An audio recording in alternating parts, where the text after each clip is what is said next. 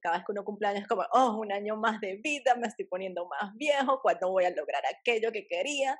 Y es como, olvídense, eso es simplemente un número. O sea, no, no, no se queden estancados ahí porque digan, no, es que yo tengo tanto y es que ya no voy a hacer esto y no puedo porque, porque imagínense, o sea, la edad que yo tengo, ¿cómo voy a empezar nuevamente? O sea, no, de verdad que la edad no es una limitante para empezar a probar cosas nuevas o cosas que quieran hacer. Como...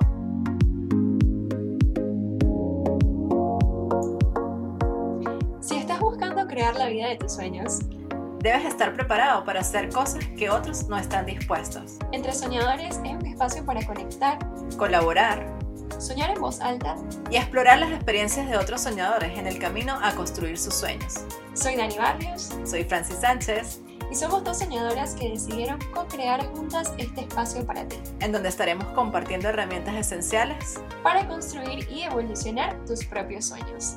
Comencemos. Hola chicos, bienvenidos a otro episodio del podcast Entre Soñadores. Hoy traemos un episodio un poquito diferente. Como ustedes saben, nosotras hacemos un episodio juntas, Franci y yo, eh, una vez al mes. Y esta vez se unió y dio perfecto, como todo con la magia, que eh, este episodio tocó el día de, o la semana de nuestros cumpleaños. Yo cumplo el 3 de abril y Franci cumple el 9 de abril. Sí, sí, yo le dije a, Dani como cada mes, este, si pueden, si, si es la primera vez que nos están escuchando, eh, estos episodios lo hacemos una vez al mes, es un, un episodio más, eh, más libre, más de decir y contar cosas que nos gustan. Y cuando estábamos cuadrando cada episodio y vi que el primero de abril dije, ya va, Dani, o sea, este tiene que ser un episodio especial, un episodio de, contar un poquito nuestras experiencias de vida, eh, porque bueno, o sea, casualidades, lo que nosotros siempre hemos hablado acerca de la magia, pueden escuchar, creo que es el episodio 16 donde hablamos de sincronicidades y magia, este, que Dani cumpliera, o sea, que las dos seamos el mismo signo, o sea, yo soy ese tipo de persona de que, ay, ¿qué signo eres? y como que, ¿qué Entonces, eh, eso fue demasiado bonito saber que cuando yo dije, ay, mira, Dani es el mismo signo que yo y tal, o sea, por eso que nos parecemos tanto en ciertas cosas, y es verdad. Entonces, este, pues nada, decidimos hacer e-, este episodio hoy. Y, y bueno, vamos a estar hablando un poquito, a, darle esas confesiones de, de, de la vida en general. Entonces, bueno, no sé por dónde quieres empezar, Dani. Bueno, si supieras que ahora que mencionas lo de los signos, yo no sé mucho de signos, o sea, sé muy, como que un disclaimer aquí a todos los que nos escuchan que somos unos duros con los signos, o sea, no, yo sé lo más, lo más básico, pero en ese tema, ajá, somos Aries, somos el primer signo de la rueda zodiacal, o sea, se supone que es fuego, es bastante líder, eh, tú te conectas con tu signo sí, 100%. y lo peor de todo, lo que pasa es que, a ver, es muy cómico, yo creo que esto es una anécdota de niña, porque uno crece con, con esas cuestiones. Yo me acuerdo muchísimo eh, que mi papá siempre, en los domingos, en el, en el periódico, estaba la revista El Feriado, el domingo, no me acuerdo cómo se llamaba. Y estaba Adriana Asis, que siempre tenía los horóscopos cada semana. Y mi papá siempre me decía, ay, mira, leí el horóscopo. Creo que por eso yo quedé con el trauma de, los horóscopos. Y crecí con eso, entonces siempre le prestaba atención a lo, o, leía, o sea, yo llegaba a agarrar la revista y leía qué iba a pasar en la semana para Aries. Y el año pasado, este, por primera vez, me hice una carta astral. Entonces, cuando me hice esa carta astral, eh, todo lo que me dijeron acerca de, mi signo y de, los demás signos, porque es, o sea, es demasiado, o sea, yo no sé, yo sé lo básico, yo simplemente leo y ya, pero no es que yo sepa nada de astrología, eso no. pero cuando el año pasado hice, me hice esa carta astral, me quedé así como que, wow, a ver si esa soy yo, o sea, me dijo muchas cosas eh, importantes. Y, y lo, lo, otro fue como que, porque tú, tú eres, a ver, el signo es, es donde, en la carta astral, donde es el sol, donde tú naciste. Entonces, ese es tu signo, lo que te identifica tu signo. Pero también tienes quién es el signo donde está la luna y quién es tu ascendente. O sea, son varias cosas ahí. Entonces, lo, lo loco o, lo que esta persona me dijo era que mi, tanto mi luna como mi sol estaban en Aries. O sea, yo era doble Aries. Entonces me dijo, por eso tal vez es a veces difícil ser tuyo, sí, debe ser por porque con, esa energía de, los Aries de querer ser líder, no sé qué, pero hay algo como que, que mi signo, esta luna, está en Aries también, pues me, me hace como más complicado a veces hacer cosas. o sea, fueron muchas cosas y creo que desde, esa, desde el año pasado que me dijeron todo eso, empecé a, a prestarle más atención. Entonces ahí fue donde vino más esa cuestión de... Pero ahorita que tú dices eso, lo de, de, que, de que si uno se identifica, mi hermano también es de, sin, de Aries, él es Aries también. Y, él sí me dice que nada que ver, él no se identifica con nada de lo que dicen que es Aries, porque son muy, muy líderes y muy emprendedores y todo eso. Entonces, él dice que no, pero yo digo que sí, porque él igual, al igual que, que yo, le gusta ser independiente y trabajar por su cuenta y toda la cuestión. Entonces, yo digo, tal vez no tienes esa espinita como la mía, pero, pero sí hay cosas en las que sí nos parecemos, o sea, como Fíjate que solamente, bueno chicos, los que nos están escuchando, cuando yo, estuve en Miami hace un poquito y tuve la oportunidad de conocer al hermano de Francie antes de yo, antes de conocer en persona a Francie, súper loco, porque me dio una pulserita que Francie había hecho súper bella, que los que están en YouTube la se las voy a mostrar, que dice soñadores, antes de que Francie y yo empezáramos a hacer el podcast juntas, o sea, súper mágico súper mágico, pero no me da risa porque cuando nos íbamos a ver, él, bueno, ¿a qué hora? Y él, no, no importa, yo me mando solo. Entonces, súper Aries eso, ¿no? Así es, ¿ves? Entonces, sí, yo sí también me identifico full con, con Aries desde siempre, desde chiquita. eh, soy, porque ajá, Aries y al mismo tiempo yo también soy la mayor de tres hermanos. Ajá. Entonces creo que también entra ese lado de que desde chiquita siempre me sentí como que con esa responsabilidad de, de cuidarlos, de, de, mostrarles el camino o de abrirles puertas. Entonces se, se, combinan esas dos cosas y yo desde siempre, o sea, los, los, me acuerdo en el colegio, los, como que los, los proyectos en equipo. Eso yo me obstinaba cuando no podía ser la líder del equipo. o sea, era como que lo peor para mí no poder decirle a la gente, mira, vamos a organizarnos así. Pero mira, sabes que ahorita que dices eso, yo no era así. Yo de niña no, no fui la, la líder, en, a mí no me gustaba. O sea, como que sí, a ver, soy de las que mando a la gente. o sea, como que organizaba, pero muy al, al, al, al, por debajo. O sea, no era la que siempre iba a estar de que yo quiero hacer esto, sino lo hacía en el, en el como que, ok, en la organizada que yo era, como que, bueno, tú vas a hacer esto, aquello, pero no era que yo quisiera hacer así como que, hey, tómeme a mí en cuenta para ser la líder. En ese momento no, eso cambió con los años. también ahí entra este, parte de que uno a veces como que uno es lo que es, pero hay muchas capas, muchas heridas, muchas cosas que quizás no te dejan eh, realmente ser quien eres y mostrarle al mundo quién realmente eres y lo que quieres. Me encanta lo que acabas de decir porque casualmente tenía, tengo pensado publicar un post acerca de eso, del el ser, ¿sabes? El, a ver, por lo menos eh, yo te lo he escuchado a ti también, que nosotras, eh, uno de los valores que, que, creo que por eso nos conectamos es la libertad, el, tema, la libertad. Y a mí me pasó que yo pensaba que ser libre era esto que a mí me permitía viajar, moverme, ir, venir, ¿sabes? Que esa era mi libertad, o sea, que yo pueda tomar un avión y ir, venir, no sé qué. De este año de pandemia, que yo dije, ok, estamos encerrados, no podemos hacer nada, me di cuenta que la libertad era más allá de estas cuatro, de, salir de estas cuatro paredes. La libertad estaba en la mente y en el, la libertad de ser uno mismo. O sea, la libertad de, sentirme libre de ser yo, de ser em, esta persona que decidió este año seguir por su sueño, esta persona que decidió ser libre y dar su punto de vista y por eso estoy haciendo este podcast hoy. esa persona que llora y que ya no cree que llorar es de débiles, sino como que yo soy libre de expresar mis sentimientos también y de sentirme mal. Y eso fue, y fue como que, ya va, esta soy yo. Y, y, yo me di cuenta de eso fue porque, claro, cuando yo viajaba, yo me sentía libre. Y era porque nadie me conoce cuando yo estoy viajando. Y yo llegaba y conectaba con gente y, y, y, era yo. O sea, era como que, sí, yo hago esto, a mí me gusta hacer esto, o sea, no me cohibía a decir absolutamente nada.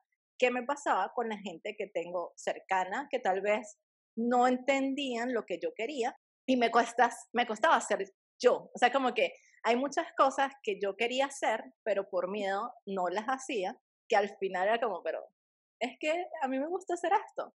Y esto soy yo. Y eso fue lo que creo que este año fue una de las cosas que aprendí y que me pueda sentir libre de esa manera. Sin embargo, a ver, algunas veces todavía con, con, con, con la, cuando hago terapia, este, me estaban diciendo que porque había algo sucedió en uno de los días que tuve y me dice me, me, hizo esa pregunta estás siendo realmente quién eres con todo el mundo o sea has cambiado cosas pero todavía siento que te da miedo ser tú en ciertas situaciones y eso para mí fue como ¡Ah! Sí es verdad y era así como que sí a veces me cuesta tal vez dar mi completamente mi opinión o decir esta soy yo me gusta esto y punto entonces es algo que estoy trabajando pero sí sentí que, uff, ahora me siento mucho más libre. O sea, simplemente mostrarme y contarles esto y hablar acerca de esto, eso ya me hace sentir una persona súper libre. Entonces, no sé. Me encanta, Francis, porque ese es un ejemplo perfecto de lo que a veces digo yo de la esencia versus la forma, que viene de mi, de mi primera coach y mi mentora Laura Levin, que, ok, si tú te hubieras quedado en esa mentalidad o en ese chip donde tú piensas que la libertad solamente es igual a viajar y a ir a otros lugares, no puedes experimentar la, la, libertad todo el tiempo. O sea, te limita demasiado en que esta es la única forma en la que yo puedo experimentar libertad. Pero te diste cuenta que mirando mucho más en el fondo, estabas siendo libre no porque estabas viajando, sino por quién eras cuando estabas viajando. Exactamente. Entonces, eso te abre muchas otras fronteras porque tú puedes ser quien quieras en cualquier momento, en cualquier lado. Eso está demasiado Pero sí, es em algo que, que, bueno, si nos están escuchando y se sienten identificados, mi consejo es, o sea, sean libres de ser ustedes. O sea, no teman al que la otra persona va a decir o qué van a pensar los demás. No, o sea, de verdad que el sentirse libre es el mayor regalo que uno puede sentir. O sea, creo yo en este momento. Y me falta todavía muchas cosas, pero voy encaminada y trabajando en eso para, para ser completamente libre. Me encanta. Pero ajá, ¿cómo hacemos entonces? Porque aquí e, entra mi devil advocate. Uno dice, y como que, bueno, ajá, no, no, que no te importa lo que dicen los demás. Pero a mí todavía me importa a veces, y es más, más de lo que quisiera admitir, lo que, lo que hacen otros.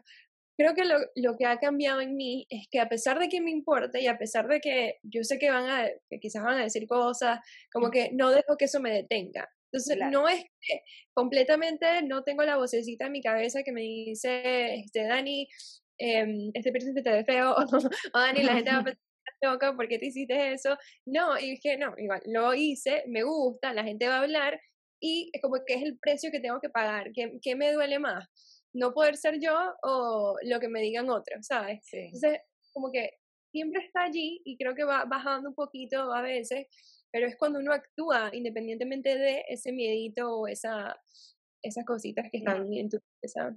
Te entiendo perfecto. Yo creo que a veces, o sea, no lo que las otras personas vayan a decir, sino tal vez eh, también, el, o sea, el ser yo de, de decir, hoy no quiero hacer esto porque simplemente, ¿sabes? Hoy no me siento bien. Y es como que la persona no crea que yo lo estoy haciendo por esa persona porque no quiere, que yo no quiera hacer algo con ella. O sea, como que no sentir esa presión de tengo que hacer más que, que, la gente piense, o sea, si yo me hago un cambio de color de cabello o algo, whatever, eso tal vez no, pero sí la presión de tener que ser alguien por, por complacer a alguien, ese es mi punto. Algo que sí me ha costado ahorita es porque yo soy una persona con mucha energía y siempre estoy como sonriendo, siempre estoy así como muy feliz, muy positiva. Entonces, cuando alguien me siente que no estoy en mi mood de felicidad, es como que algo pasó y es como, mm, es como que, ay, pobrecita, y no sé qué, es como, entonces, mm, yo me pongo a hacer caretas por eso mismo, porque no me gusta ese que me digan, ay, pobrecito, se siente tal, sino es como, mm, no, la vida, sí. pero yo ahorita trato de como que, bueno, sabes, yo también me siento mal, déjame tranquila un día, o sea, no puedo ser positiva todos los días de mi vida. y eso me, me cuesta, me cuesta, me cuesta, porque he, he mostrado siempre una Franci muy feliz, muy de, de que vamos, que sí se puede, pero a ver, también hay esos días donde no, no es tan bonito todo en la vida es normal, o sea, no podemos estar sintiéndonos el todo el tiempo. Sí. Entonces, bueno, a ver, es, eh, hoy el, episodio creo que va a ser un poquito como random, hablando de muchas cosas, como de, de, de todo un poquito. Como el tema de la libertad, algo que ahorita me está resonando mucho, em, que lo leí en el libro este que, que tengo pegadísimo, el libro de That Will Never Work, de Mark, el co-founder de Netflix. Y él, me gustó mucho lo que dijo en cuanto a la cultura de, de Netflix y de cómo crearon esa cultura. Entonces, como que los dos valores principales para ellos eran la libertad y la responsabilidad. Ok. Y eso fue algo que me resonó muchísimo porque yo siempre he buscado libertad, o sea, libertad es uno de mis valores más grandes como el tuyo, o sea, la libertad de yo poder elegir dónde y cuándo trabajar, la libertad de yo poder eh, manejar mi horario, más que todo, eso, eso ha sido algo prevalente en toda mi vida, de que yo detesto que la gente me maneje mi horario, o sea, es mi, mi tiempo, es lo, es lo más precioso que tengo y nadie me lo puede quitar. Y un sueldo mínimo, no, o sea, nunca he visto como y entiendo que a veces es necesario hacerlo, pero nunca he visto cómo alguien te puede pagar tampoco por tener control de tu, de tu vida. Sí. Entonces, eso me ha molestado mucho, pero bueno, eso es más allá del punto. eso podemos tener un episodio completo hablando acerca de la libertad, sí, sí. Pero sí, esa parte de que me resonó mucho que quizás no le he dado tanta importancia a la parte de la responsabilidad. Y siento que para tener libertad, o sea, uno tiene que tener mucha responsabilidad, porque ahí es cuando puedes realmente ser exitoso con esa libertad de que, ok, soy libre, pero al mismo tiempo soy responsable de mantener esa libertad, ¿sabes? Sí, uff, me, me encanta. O sea, yo definitivamente cuando uno tiene estas conversaciones, yo siempre digo que son como señales del universo, porque casualmente esta mañana estaba pensando que estaba un poco ocupada y que todo se me acumuló justo para esta semana donde teníamos más cosas por hacer. Y pensé en eso, en que uno se tiene que convertir en mejor manager con, con los proyectos, ¿sabes? Porque siendo nosotros, por tener esa libertad, a veces olvidamos poner esas em, como reglas cuando estás trabajando con clientes, de decir, mira, voy a desarrollar esta página web y esto va a ser entre esta fecha y esta fecha. O sea, si no respondes, no es que yo te voy a poder responder a la siguiente, o sea, va a ser dos semanas y y si se me alarga todo esto, es como que vas a tener que pagar un poco más por todo ese tiempo y así haces que la persona de alguna manera sea responsable y esté pendiente. Entonces, ¿qué me pasó a mí? Que se me acumularon muchos proyectos pequeños que tenía y, y ahí yo pensé, o sea, estoy siendo irresponsable porque obviamente se me acumuló todo para este fin de semana. Entonces, como que tengo muchas cosas que hacer y ahorita que dices eso, es verdad, porque justamente lo estaba pensando esta mañana. Y dije, ya va, me tengo que convertir en un mejor eh, project manager, o sea, como que ah, conmigo misma, o sea, y con todos los, los, los, productos, con los clientes, con todo lo que estoy trabajando, porque si estamos construyendo esta empresa que estamos haciendo, Dani y yo, vamos a tener que saber cómo manejar a la gente en algún momento que nosotros también podemos tener, y más que si nos encanta esto, poder trabajar en cualquier momento, a cualquier hora, es, o sea, trabajar por esas metas y que uno sepa, bueno, ya cumplí, saqué esto, saqué lo otro y eso me va a permitir tener más tiempo libre, a ser flexible con la gente casi cuando tú puedas, ven y tal, no.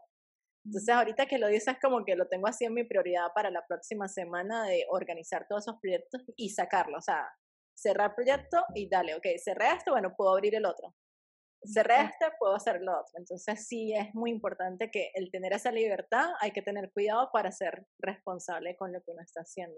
Sí, yo creo que ese va a ser el tema de mi, de mi, de mi nuevo año. O sea, ahorita el sábado que cumple año, bueno, cuando estás escuchando parte, pero ya, ya, ya había eh, ese va a ser mi tema, enfocarme no solo en la libertad, sino también en esa responsabilidad que va a crear esa libertad. Exactamente, wow, me encanta.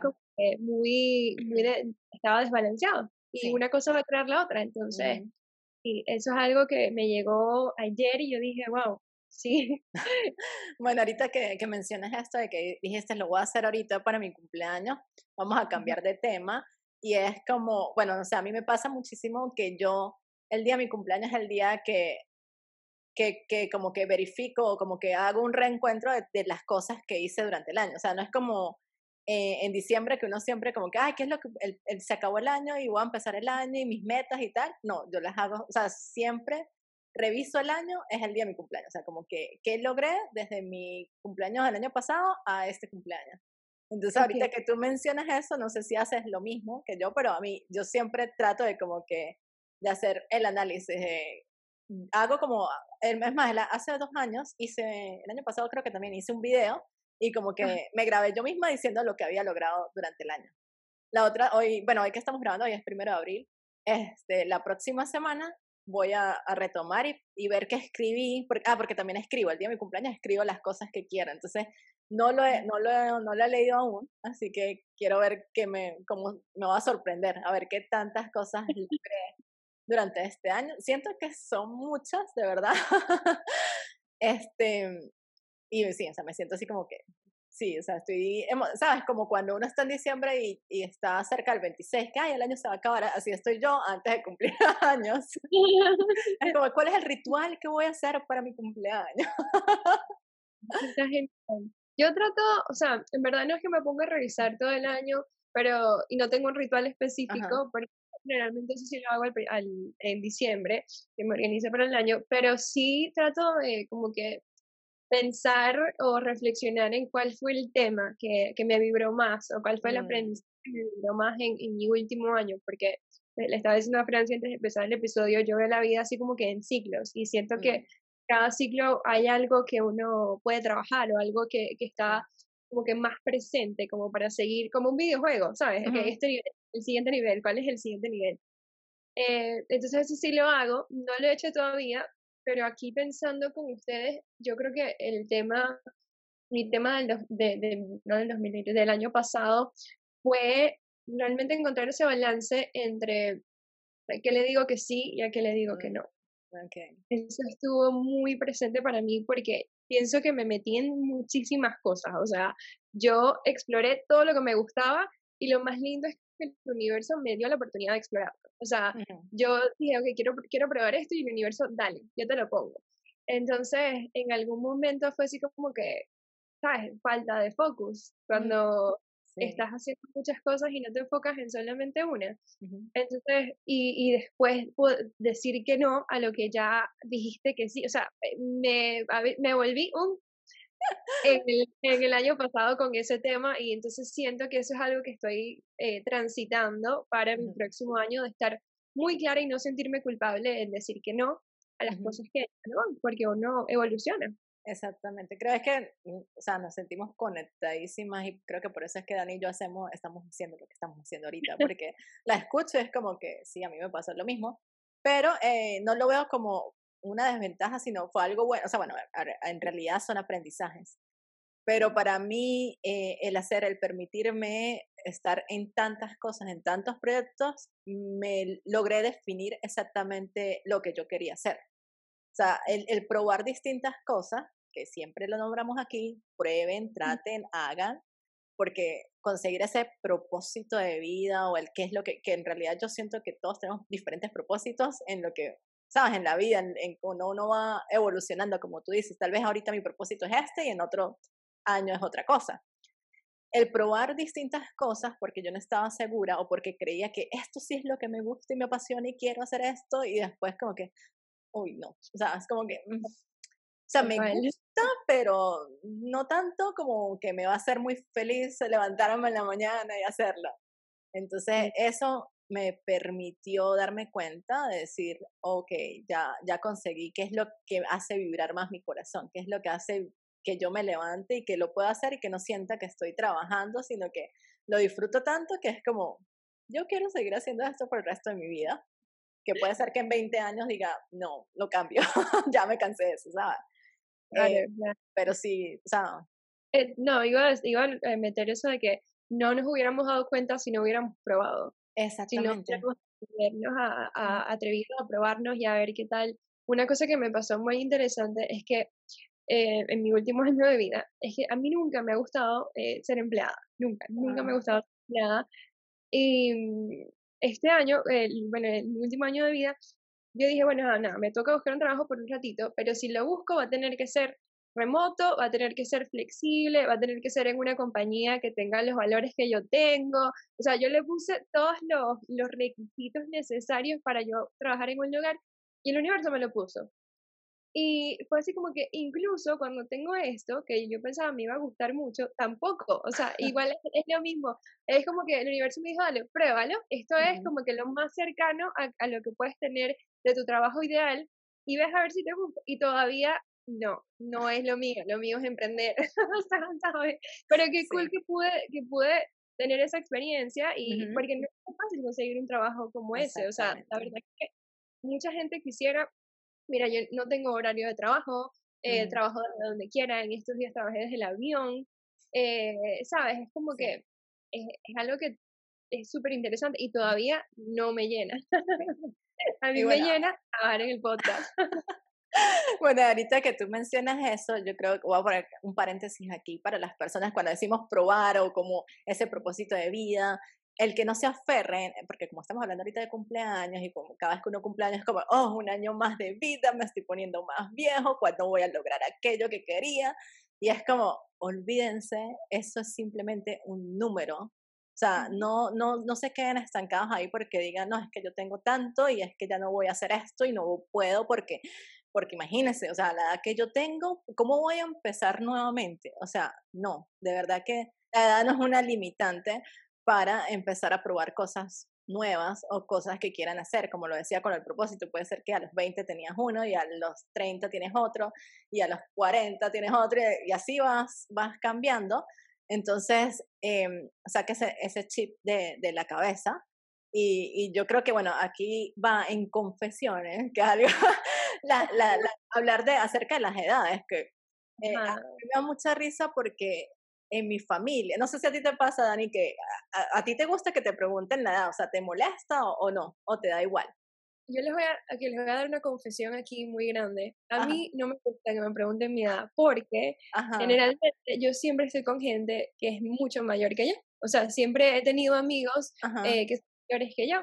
Entonces, cada vez que me preguntan la edad, es como que yo soy la baby del ah. y me, no me gusta sentirme así, entonces como que me da, siempre me siento como que aquí va, van a decir, Dios mío, pero tú sí eres joven, entonces, ¿sabes? Como que nunca problema tener, no sé. Mm, ok, ya no voy a preguntarle nada. no, pero bueno, aquí va a ser un ejemplo. En realidad lo vamos a hacer, lo vamos a dar esa confesión porque es un ejemplo. Eh, de, de, que la, la, edad no importa.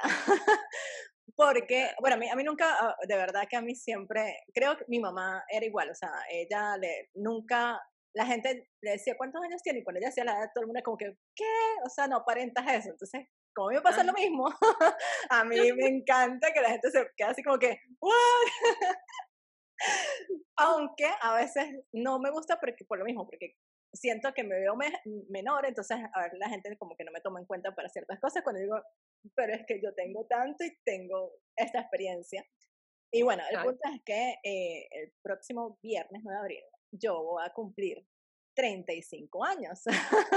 y es como que... siempre que yo digo mi edad, la gente se queda así como que, ¿what?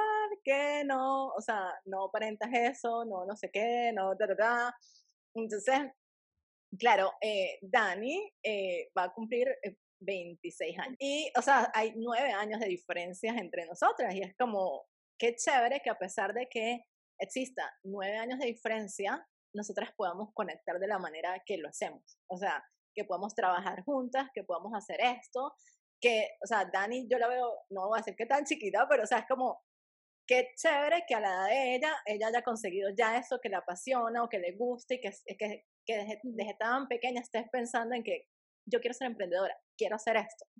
Creo que es un poquito más de esa nueva generación y que yo estoy como en esa generación intermedio, ¿sabes? Como en el que estábamos, ah, aquí o para allá, para allá o para acá. Entonces, y es como que tal vez yo hubiese pensado, bueno, ya está, no, no, o sea, qué pena, yo debería estar ya casada con hijos, familia, no sé, qué es lo que la sociedad a uno le, le coloca, como que tienes que hacer esto, esto, esto, y yo fui, no es que sea rebelde, sino que simplemente nunca me he sentido de que tengo que hacer esto, y es que en realidad yo nunca me he sentido de la edad que yo tengo, o sea, como, o, o quién te dice a ti que tú te tienes que sentir de tal manera o qué tienes que hacer a, a esas ciertas edades, ¿sabes? Como que no, o sea, el manual que te dice, este, bueno, a los, a los 30 tienes que sentirte así, a los 40 tienes que, no, eso no existe. Por eso, exacto, o sea, no, y es como, yo me siento tan bien ahorita, soy como que normal, relajada, este, o sea, nada que ver, entonces ese era mi, mi, mi punto, mi ejemplo a, a traer acá, con eso es que no importa, o sea, yo decidí cambiar eh, a los bueno, no cambiar completamente, siempre había tenido ese, esa cosita de que, ay, quiero emprender o quiero hacer cosas diferentes, pero por lo que hablamos anteriormente, no estaba haciendo yo. eh, tardé un poco. O sea, yo cuando me vine, cuando me mudé a Dublín tenía 27 años. O sea, yo, yo a veces digo, ¿dónde estuviese yo ahorita si yo a los 27 hubiese empezado a hacer eso que tanto quería hacer? Pero me tocó aprender cosas, me tocó, ¿sabes? Darme cuenta de, de, de, de muchas cosas que necesitaba mejorar, sanar y aprender para llegar a estar haciendo lo que estoy haciendo hoy. Y es como que además me he disfrutado mi vida, o sea, me he disfrutado mis 35 años, o sea, como que, no, de verdad no me arrepiento. Yo a veces digo, cuando las preguntas, las personas te preguntan a veces si te arrepientes de algo, yo de verdad que no, o sea, trato de vivir muy en el, presente y en lo que hago y justamente en estos días pensaba yo, es verdad, o sea, yo de verdad me he disfrutado mi vida, o sea, yo he hecho las cosas que he querido, o sea, como que no lo tengo todo, pero tampoco me ha faltado nada y es como, está bien donde estoy. Y es como, tú puedes construir la vida eh, que quieres con tu mente, con tus pensamientos, con lo que haces, con cada acción que tomas cada día. Entonces, no se limiten por edades, no se limiten por, o sea, ábranse, conecten con gente de cualquier edad, o sea, hay personas mayores de las que vas a aprender muchísimo, o personas menores que apenas están, o sea, que uno dice, ay, no, no voy a aprender de esa persona porque es menor que yo. No, o sea, verdad que, que nada que ver. Y bueno, ese era mi, mi paréntesis ahí con eso. No, esto es genial, porque a veces le ponemos tantas etiquetas y tantas limitantes a eso de la edad y es un tema que creo que a todos en algún momento nos ha estresado por una cosa por la otra, que este, uno, por ejemplo, hace unos días estaba leyendo una historia de una pareja de 70 años, creo que era en Michigan, que se pusieron, el, el tipo era matemático y él se puso a tratar de como que descifrar la lotería, un nuevo, nuevo juego de lotería. Y los, la pareja, como Bonnie y Clyde, iban eh, a todos los lugares donde vendían tickets de lotería y ya se tenían un sistema y se volvieron millonarios a esa edad. O sea, descifrando tickets de lotería y lo hacían porque les gustaba. Y entonces, claro, uno veía la entrevista y se ven personas mayores, pero ah. qué rico que ellos, eh, eh, que no se hayan dejado llevar por eso. Y hay mm. muchas, o sea, quizás si de alguna manera la persona que nos está escuchando ahorita se siente limitado en el tema de la edad, eh, yo te recomiendo que busques historias de personas, los jóvenes que lo están haciendo, de personas mayores que lo están haciendo. O sea, busca evidencia de que sí se puede, porque sí se puede. Sí, es que es verdad. O sea, yo, yo siempre he pensado es en el que yo no quiero llegar, o lo, creo que la etiqueta o lo, lo que la sociedad decía, llegas a los 60, te tienes que retirar, no sé qué. Yo, no, yo, yo quiero, o sea, yo de verdad quiero trabajar en eso que me apasiona tanto para que cuando yo tenga que llegar a, no sé, a los 60, 70, 80 años, seguir haciéndolo sin, sin, sin importarme o sin, obviamente tal vez las capacidades de uno no son las mismas, pero es como que también me estoy cuidando y quiero como que hacer ejercicio porque yo quiero llegar sana a esa edad y quiero poderme seguir siendo activa. Y hay gente que yo a veces he visto y yo, wow, o sea, con 60 años y corre más que yo, como que, ¿cómo es eso posible, sabes? Entonces, es simplemente prepararse para eso, y, pero olvidarse de que tiene que haber un número donde diga, aquí dejas de funcionar. No, o sea, no, dejo funcionar el día que, bueno, me toque morir, bueno, ahí es el día que dejo funcionar, pero no, no antes. Entonces, este, ya saben, que eso no sea una limitante para ustedes. Cool, qué cool que salió este tema. Y bueno, a ver, nos quedan, nos quedan como 10 minutos para responder las preguntas. Eh, nosotras le, hicimos la invitación por nuestras redes sociales a que nos preguntaran lo que quieran para esta sección del episodio de hoy. Así que bueno, vamos a empezar. Franci tiene las preguntas. Ok, yo tengo las preguntas. A ver, ¿por dónde empezamos? Bueno, ajá. Tenemos, vamos a coger aquí unas poquitas porque ya nos queda poco tiempo. Pero, eh, ajá, Elena nos preguntó, eh, ¿cuál era nuestro miedo más grande? a ver, yo, yo sí, a mí no es que sea fácil, pero esto es un tema que yo ya he conversado antes y era que cuando yo estaba pequeña siempre dije que mi miedo más grande era perder a mi mamá y ella falleció cuando yo tenía 16 años. Entonces, a partir de ahí yo dije que no iba a decir otra vez que, que o sea, al, al año me, me, hicieron creo que la misma pregunta, o pasó, pasó y fue cuando me di cuenta y yo, yo dije eso y, y ya pasó y es como, aún sigo aquí. Entonces, dije, ya no puede existir algo que me haga eh, sentir miedo nuevamente, porque el miedo más grande ya pasó. Sin embargo, en ese momento me dio miedo estar sola y fue cuando terminó mi relación en ese momento. Entonces ahí fue como que volví a recapacitar, decir, hey, no más miedos, o sea, los miedos siempre van a estar sí, porque creo que eso es normal en cada uno, pero no es algo que yo diga, este es el miedo a lo que más le temo, porque ya ese miedo a lo que más le temía pasó. Y es como que cada vez que tengo miedo, recuerdo. Y es como que recuerdo ese miedo. Y digo, bueno, ya va, si yo aún sigo aquí y ese era mi temor más grande, este miedo es dale Francia, vaya, vaya, siga. ese es mi impulso, ese es mi impulso para, para continuar. Entonces, en realidad es como que los miedos siempre van a estar ahí, pero ya no lo veo como que es algo, uff, que, que, me va a parar, o como que si eso pasa, algo me va a pasar, como que no. Mm, interesante. no he llegado a ese nivel miedo.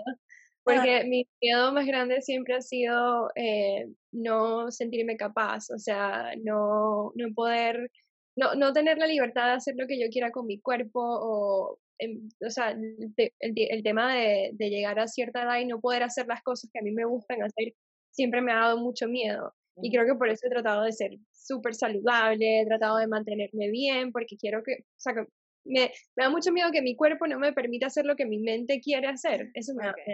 Eh, segunda, la siguiente pregunta es, ¿el mayor aprendizaje del temido 2020 y eh, el momento más bonito vivido en el, en el, 2020. Ahí tenemos, los vamos a enviar a, a, si quieren profundizar más, se van a tener que ir al episodio Confesiones 2020, donde les hablamos muchísimo de cómo fue ese año para nosotras. Entonces, vayan a ese episodio cuando terminen acá.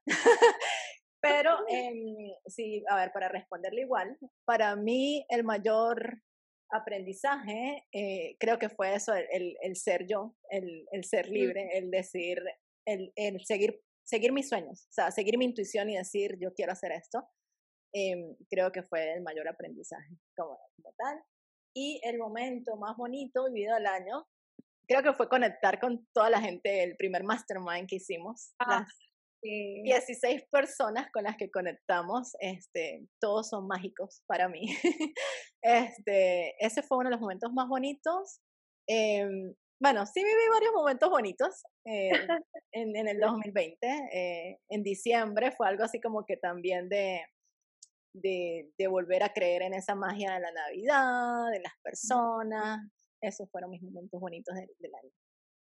Qué lindo, lindo. Para mí, a ver, eh, aprendizaje más grande, yo creo, y esto puede ser que cambie cada vez que me lo pregunten, o sea, eh, pero ahorita lo que más me llega es la parte de, de, tener tu tribu, de tener tu comunidad. Y va con lo del mastermind, porque yo tenía mucho tiempo queriendo hacer un mastermind y por fin en el 2020 eh, Franci y yo nos unimos para potenciar eso y ver que esa idea que yo tenía en mi mente se materializó y, y, creamos un grupo tan, dos grupos tan lindos, de verdad que, y el, el, el impulso que nos dio tener esas personas allí donde hablamos de nuestros proyectos, de nuestro emprendimiento y nos apoyamos y tenemos ese espacio para comunicar y para sentirnos este, escuchados, de verdad que para mí eso fue un súper gran aprendizaje, porque yo siempre he sido muy solitaria, o sea, soy muy introvertida. Eh, entonces, tener un grupo de personas que, se, que tengan similares valores a mí, porque muchos también son introvertidos, los que terminan en el mastermind. Entonces... yo creo que eso, yo, a mí, ahorita que dices eso, yo también soy una persona introvertida. Y es como que eh, la gente cree, pero Francis, o sea, tú hablando, tú haciendo, no sé qué, yo, no, me ha costado mucho llegar aquí, pero al final creo que, o sea, es que nosotros tenemos muchas cosas que decir, lo que pasa es que nos da como ese miedito y, obviamente eh, por eso es que uno busca esas comunidades, esas tribus para sentirse seguro, ¿sabes? Entonces, sí, eso, de verdad que sí. Así que chicos, si nos están escuchando, y además que siempre hemos dicho que, que nosotros vamos a seguir juntos así como que apoyándonos y que pronto nos vamos a poder ver obviamente en persona y que en unos años vamos a poder decir, wow, cada uno tiene su propia empresa y, y vernos que crecimos juntos. Ah, eso me llena así el corazón muchísimo. Entonces, bueno. Ajá, siguiente. Eh, esta pregunta me dice a mí, el lugar más bonito que he visitado, me imagino que es eso, ah, para la gente que nos está escuchando, yo amo viajar, ya lo mencioné aquí. Entonces creo que por eso fue esa pregunta. Y para mí, eh, yo siempre digo, esto es, no es acerca del lugar, es acerca del momento que viviste en ese lugar. O sea, yo cuando viajé a Asia, y obviamente tú dices Tailandia, las playas, no sé qué, los más bellos, paradisíacos, no sé qué, y sí, ah. eran bonitas. Pero Vietnam, que fue un país al que yo no quería ir porque me parecía que era muy loco, que era súper, no sé, el gentío, no sé qué, fue el país más mágico para mí porque yo me sentía como que estaba en un cuento de hadas, o sea, hubo una parte específica de, de Vietnam, Hoi An, Hanoi, Hoi An, eh, que para mí era como estar en un cuento de hadas, no sé, fue súper mágico, fue lo, lo, bonito que vivía ahí, las personas, cómo te sonreían, lo amables que eran, y es como, ah, o sea, para mí Vietnam es, es, es genial, entonces fue lo, no, no fue tanto el lugar, sino fue lo que yo viví en ese lugar, lo que hace ese lugar bonito. Entonces, o sea, yo que podría darle una lista de todos los lugares donde yo quería ir y además que eso es subjetivo, ¿sabes? yo le puedo decir a una persona, imagínate que una persona me pregunte a dónde debo viajar y la persona le gusta las montañas y yo amo la playa, yo le voy a decir vaya a, tal playa, no sé qué, que es el lugar más fino y la persona lo va a detestar porque no, es lo que le gusta, o sea, entonces ahí sí como que lo dejo muy abierto. Eh, que eso puede ser, eh, ahora que hablamos de esto, puede ser un episodio, nuestras experiencias viajando, porque a mí me encanta viajar también, claro, he estado solamente en Asia y en, eh, y en América, pero siempre he estado en un avión, o sea, desde los 16 años son mm. puertos, aviones, viajando, así que deberíamos hacer un, episodio con eso. Yo creo ah. que para mí, eh, uno de los, de los lugares más lindos, y de, eh, concuerdo contigo, Francis, de que no es el lugar, sino es, es el ambiente, es la persona. Es, casualmente en el 2020 logré viajar justo antes de la pandemia, eh, hacer un medio viaje en Asia y fuimos a Filipinas y estuvimos allá y fue muy lindo porque eh, mi esposo es mitad filipino, mitad americano, o sea, su mamá es de Filipinas, su papá es americano, y yo nunca había conectado con ese lado de su familia, a pesar de que su mamá sea filipina, ella es muy americana allá. Y allá conocimos a la, a la abuela de mi esposo, a la familia, entonces era una familia así demasiado grande y sentirme tan en familia en un lugar tan desconocido me, o sea, me recordó que de nuevo son las personas, es la comunidad. Entonces, me encantó. Ay, qué bonito. Eso está en mi lista quiero ir allá. Hay muchos lugares bonitos. Muchos lugares donde viajar, pero bueno. eh, ok, este, oh, esa, la pusieron por el lado de Dani. Eh, hablar acerca de las experiencias en el amor mío, no sé si nos da tiempo. Eso es como para un episodio completo, pero a ver, no sé. Yo, a ver, yo en realidad, eso es algo que a la gente le parece extraño. Bueno, Dani me lo dijo una vez, el hecho de que yo sea amiga de mis ex. y es porque en realidad, a pesar de que, de que hayan, es que yo no le digo situaciones malas, o sea, como que, ajá, si terminamos por situaciones que tuvieron que pasar y que sí me sentí mal en, en el momento, nunca como algo como él fue el peor, él no sé qué. O sea, jamás he, llegado a ver a las otras personas así porque yo siempre digo, no es la otra persona completamente, también es uno. O sea, uno se permitió que hicieran esas cosas. Entonces yo he estado en ambos lados. En, a ver, tampoco es que he tenido miles de relaciones, pero mis dos relaciones largas, una fue de cuatro años, yo fui la que terminé en ese momento esa relación, y una relación de siete años, que ahí fue donde me terminaron. Entonces es como que cosas que pasan, además si no lo hubiese hecho, no, yo creo que no estoy donde estoy ahorita, yo no me hubiese atrevido a hacer tantas cosas, así que simplemente son experiencias y, y es como que, bueno, ahorita estoy sola, pero estoy bien, o sea, es como que en algún momento llegará, además que yo siempre soy de las, yo sí soy como muy idealista en eso, en el amor, así que yo sí soy eh, vivieron felices para siempre y me hago demasiada, eh, no novela, pero así como que sí lo veo así como que cuando veo algo, ay, demasiado bonito, o sea, soy muy entregada. Y al principio alguien creo que me lo dijo, no sé, como que era malo y yo, no, ¿por qué? O sea, si yo puedo amar de esa manera, si yo puedo amar bonito, alguien alrededor del mundo también puede amar de esa misma manera bonito. Entonces, como que yo quiero seguir creyendo en esa magia y en que sí existe esa persona porque si soy capaz de, de serlo, de ser ese tipo de persona, porque no puede existir otra persona que sea igual que yo. Entonces, por ahí estará en algún momento. claro que sí, claro que sí. Por este lado, yo siempre he sido una persona muy enamoradiza. O sea, desde chiquita, mami me dice que, mira, tú cuando naciste estabas en donde te ponen, en donde ponen a los bebés y ya tú le estabas sonriendo al bebé de al lado. Y yo, mami. Es verdad, sí, o sea, siempre he sido muy así, pero también antes de conocer a Ryan, que es mi esposo, tuve muchas relaciones que fueron muy tóxicas y no solamente la otra persona, pero yo también, o sea, me reconozco en ese lado de que tuve creciendo, tuve una imagen del amor que no era muy saludable y yo creo que uno repite esos patrones y por mucho tiempo los repetí hasta que decidí trabajar en ese lado y mirar que dejar de culpar a la otra persona porque siempre culpaba a la otra persona y me empecé a dar cuenta de que yo también tenía comportamientos que estaban atrayendo esa misma vibración. Y bueno, eh, justo el año donde empecé a hacer ese self-discovery de, de quién soy y qué estoy haciendo, fue que conocí a Ryan y siento que ahí sí estábamos vibrando en una frecuencia demasiado linda, demasiado este, en la misma frecuencia y fue, un, fue muy mágico cómo nos conocimos, que también puede ser otro episodio, pero para darles un, un resumen, nosotros nos conocimos cuando, un momento donde los dos estábamos super broke, o sea, no teníamos nada de que yo, o sea, iba a comprar atún. wow. y él también, y sin embargo, sabes, vivimos tan lindo, nos conocimos escalando. Y terminamos viviendo como por seis meses en un estudio de arte donde no había, no había ducha, no había cocina. Nos duchábamos en el techo del apartamento cuando llovía. Teníamos una, teníamos una bolsita ya lista con champú y jabón y cuando llovía en Houston, estábamos en Texas, salíamos corriendo al techo y nos bañábamos ahí. Wow, y empezar desde allí y ahorita que estábamos a punto de comprar nuestra primera casa. Qué bonito. Ay, qué genial está eso. Les puedo contar más después. Seguro que sí. eh, ajá, tenemos aquí el libro preferido. ¿Cuál es tu libro preferido, Dani? Se llama Verónica decide morir de Pablo Coelho. Pablo Coelho es uno de los primeros autores que yo empecé a leer y sí, es muy, es muy este, mainstream, pero ese libro es muy cool porque se trata de una chica que es, eh, tiene tendencia suicida y termina entrando en, una, mm, en uno de estos lugares de recuperación psicológica o psiquiatra, se llama así.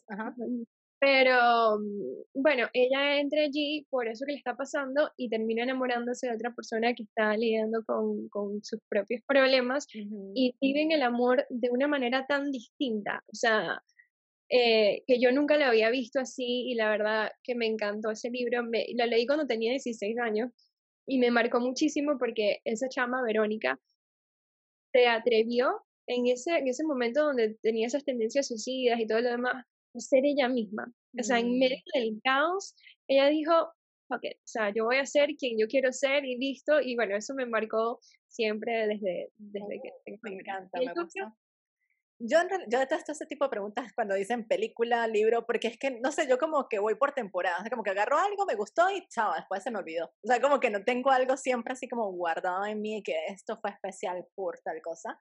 Em, pero no sé, a ver, eh, al principio es un libro que me encanta, fue, me lo regaló una amiga y es como, fue de mis primeros libros que yo leí así como que, ay, me quedó marcado. Y eh, ahorita que tú dices lo del amor, este, que lo tengo muy pegado porque lo he mencionado muchas veces, es el de la maestría del amor, de, ay, se me olvidó el nombre de la, de la, del autor, pero bueno, después lo colocamos, la maestría del amor.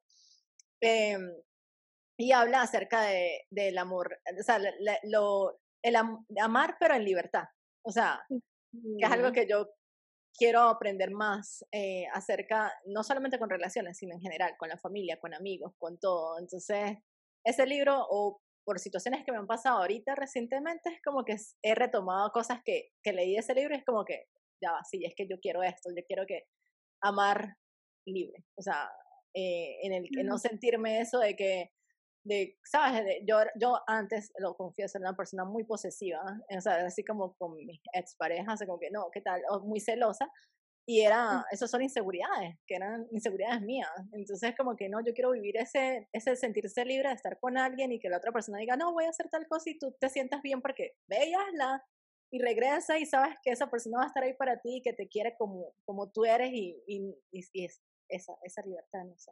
Entonces me gusta Lidia, Lidia fue la que hizo esta pregunta. Lidia, o sea, tú has abierto una, una sí, esto es un capítulo entero. Eh, ¿Qué las hizo querer ser emprendedoras? Okay. Comienza, Dani. Este, bueno, a ver, desde que yo estaba chiquita, mi mamá siempre fue emprendedora. O sea, yo recuerdo mi mamá nunca dejó de ir a algún, algún evento del colegio, algo que yo necesitara que estuviera por el trabajo. Y eso a mí me marcó mucho porque ver cómo ella se manejaba en esa libertad eh, me construyó un modelo de vida que es el que yo quiero para mí. Entonces, y mi papá también, mi papá tenía su panadería, eh, claro, un poquito más este, esclavizante tener una panadería en entonces en Venezuela, pero, ¿sabes? Vi los dos, los dos maneras de emprender, porque hay muchas maneras de emprender. Tú puedes emprender y todavía sentirte que no eres libre, o puedes emprender de una manera en donde manejas las cosas para que tú te puedas sentir este, eh, libre. Entonces, bueno, eh, siempre quise ser emprendedora, nunca me vi en una empresa o en, o en una corporación tratando de subir la escalera, eso nunca me ha llamado la atención. Ok, interesante. me gusta, me gustó la parte que dijiste de, de lo de tu mamá, de, de, tener ese tiempo para ir a, a, la, a, la, a, los actos del colegio y me pasa exactamente lo mismo porque eh, mis papás, ellos, no fueron emprendedores, pero mi mamá trabajaba, ella era profesora de preescolar y entonces ella trabajaba solamente mediodía, o sea, en las tardes. Y era, era el tiempo donde yo estaba en clase, yo estudiaba en las tardes. bueno, en Venezuela uno estudiaba buenas mañanas o en las tardes, yo estudiaba en las tardes. Entonces yo pasaba mucho tiempo con ella y ella siempre estaba para mí en cualquier cosa que yo necesitaba. Y mi papá era arquitecto, o sea, no, era, es arquitecto, él no trabajaba en compañías, él trabajaba por su parte y daba clases en la universidad, entonces también tenía esa flexibilidad de que nosotros teníamos las vacaciones, eran en familia siempre, diciembre todos estábamos libres. Ellos no fueron emprendedores en ese de voy a emprender y hacer este proyecto, pero su manera de trabajar tenía esa flexibilidad de tiempos libres. Y al verlo asociado a, a, mis otros tíos que sí tenían esos trabajos de compañía, yo, yo los veía y yo decía, uy, no, yo no quiero tener eso. Y me pasó que cuando yo me gradué, como yo era ingeniero, no sé qué, caí en una compañía de ese estilo. Y yo dije, y esta es la vida, o sea, a mí sí me va a tocar, es como, ¿qué puedo hacer? O sea, no, no soy profesora, no, no sé qué, lo que hacían mis papás, este, y me va a tocar trabajar y hacer esto. Y ahí fue cuando dije, no quiero, pero, pero nunca, en realidad nunca pensé en decir yo quiero ser emprendedora, jamás. O sea, yo dije, esta fue la vida que me tocó y, y ya no puedo hacer más nada. Y cuando me vine para acá fue cuando empecé a, conocer gente que estaban haciendo cosas diferentes y pues se me abrió ese panorama y es como que, pero es que la vida es posible, sí es posible. Eh, pero bueno, lo que te decía, mi, mi ex pareja, él no era muy así de emprendedor, entonces era como que él siempre decía, no, porque es todo lo que tienes que pasar y trabajar y tienes que trabajar muchísimo. Sí hay mucho que trabajar, pero lo que estás diciendo, o sea, yo sé que puedo trabajar todo este tiempo, ser responsable, organizarme y tener mi libertad. Entonces creo que eso fue, y además, o sea, fue reciente el año pasado cuando yo decidí eh, decir, ok, voy a trabajar por, por mí sola. Entonces, ahí está. Pero ese, eso pudiese ser también otro episodio. Tenemos ya muchos episodios aquí para decir. este, bueno, rapidito porque ya, ya estamos, eh, se nos está alargando. Eh, El primer servicio o producto que eh, vendiste. A ver, por mi lado, por acá, el primer producto que vendí, que yo dije, wow, lo vendí, eh, fue un mala. no sé si saben lo que es un mala, es una... Ajá, los budistas en la parte de la meditación y yo fue hace como cuatro años algo así que yo dije no yo quiero quiero montar mi tienda de Shopify y y probé con unos Facebook ads y tal, y encontré unos malas cool, y se vendió la primera, el primer mala, y yo dije, ¡wow! ¡Qué espectacular! O sea, todo, ah, buenísimo. Eh, eh, yo creo que el, el, primer servicio fue el año pasado, cuando empecé a trabajar por mi cuenta y ser freelance, eh, vender, o sea, venderme como desarrollador web y trabajar con clientes en ese, de esa manera creo que es lo que he hecho y nuestro primer, primer producto para mí ha sido el Mastermind que sacamos este ah, año, del cual me siento muy orgullosa y lo voy a recordar por siempre y para siempre porque e, es el inicio de algo grande. Entonces, y la pregunta es, ¿cómo empezamos a trabajar juntas? Ahí se tienen que ir al episodio número 11, que es el primer episodio que hicimos Dani y yo, que yo, o sea, yo creo que yo voy a ese episodio y digo, Dios mío, ¿qué dije? ¿Cómo hablé? Eso es lo que uno aprende cuando ya lo, lo pasa y empiezas a mejorar. Pero bueno, rapidito para responderles que Dani, yo la conocí a través de las redes sociales, ella estaba ofreciendo eh, sesiones de coaching y en ese momento yo me sentía perdida, así que decidí escribirle y ahí fue cuando conectamos. Dani fue mi coach y no sé, fue magia el hecho de que las dos fuéramos tan parecidas. Bueno, ya he escuchado aquí lo parecidas que somos. Este, y eso permitió que Dani el año pasado me escribiera y me preguntara si quería hacer un mastermind juntas y, o sea, no dije, o sea, no lo pensé, yo, obvio, Dani, claro que sí. Y después de, yo creo, menos de seis meses, aquí seguimos y hemos construido muchísimas cosas y se vienen más cosas aún. Y bueno, así fue como más o menos empezamos a trabajar juntas. Sí, o sea, en seis meses hemos, ya tenemos cuatro generaciones del Mastermind, estamos creando un nuevo producto, el podcast que sale todos los martes, o sea, la verdad que eh, siento que hemos estado dándole pero con todo, así que súper espectacular. Y bueno, chicos, la verdad que gracias, gracias a todos los que nos escucharon hoy. Esto estuvo más como que, en verdad, entraron a nuestra mente por un ratito, porque no tuvo así como que una línea de que vamos a hablar de esto o una historia, que a nosotros también nos gusta cuando es una historia, pero, pero siento que en verdad, no sé si a ti te pasa, Francis, pero cuando hacemos estas confesiones, yo a veces cuando terminamos yo digo, conchale, este, dejé un pedazo de mí allí, o sea, es un poco vulnerable, porque uno aquí habla como que se le olvida que otras personas están escuchando cosas tan personales de uno. Entonces, bueno, espero que les haya gustado, espero que se lleven algo eh, y si se llevan algo, porfa, cuéntenos por las redes sociales, nos encantaría saber. Sí, sí, de verdad que sí. a, mí me, a mí me fascinan estas, estas conversaciones porque son como más abiertas, más como, sí, el, el, el contar ese behind the scene, o sea, como que lo que hay detrás de nosotras, porque, a ver, es bonito saber de dónde venimos y lo que estamos haciendo y es la manera más de conectar con otros y decir, ay, mira, ellas hicieron esto o hacen aquello y no sé, me, me, encanta, por eso tratamos siempre de hacer ese episodio cada mes. Así que ah, cuéntenos qué les parece, qué les pareció este episodio. Y, y, bueno, nada, gracias, gracias por compartir esta casi hora con nosotras hoy. Eh, nos vemos el próximo martes, con, como siempre, con otro, otra entrevista. Eh, no, no olviden suscribirse en nuestra página web en www.entresoñadores.com porque vamos a estar compartiendo más cosas allí, eh, dándole herramientas que necesiten para eh, construir sus sueños. Y este, si quieren ser parte del mastermind que hemos estado, que conversamos un poquito hoy, que bueno, en los episodios siempre los mencionamos muchísimo, en junio viene la siguiente eh, inicio, vamos a abrir la, próxima generación, así que si quieren ser parte de eso, también se pueden ir y suscribir en la lista de espera para que sean los primeritos en saber y en aplicar entonces, bueno, eso es todo por el momento. Chaito. Chao.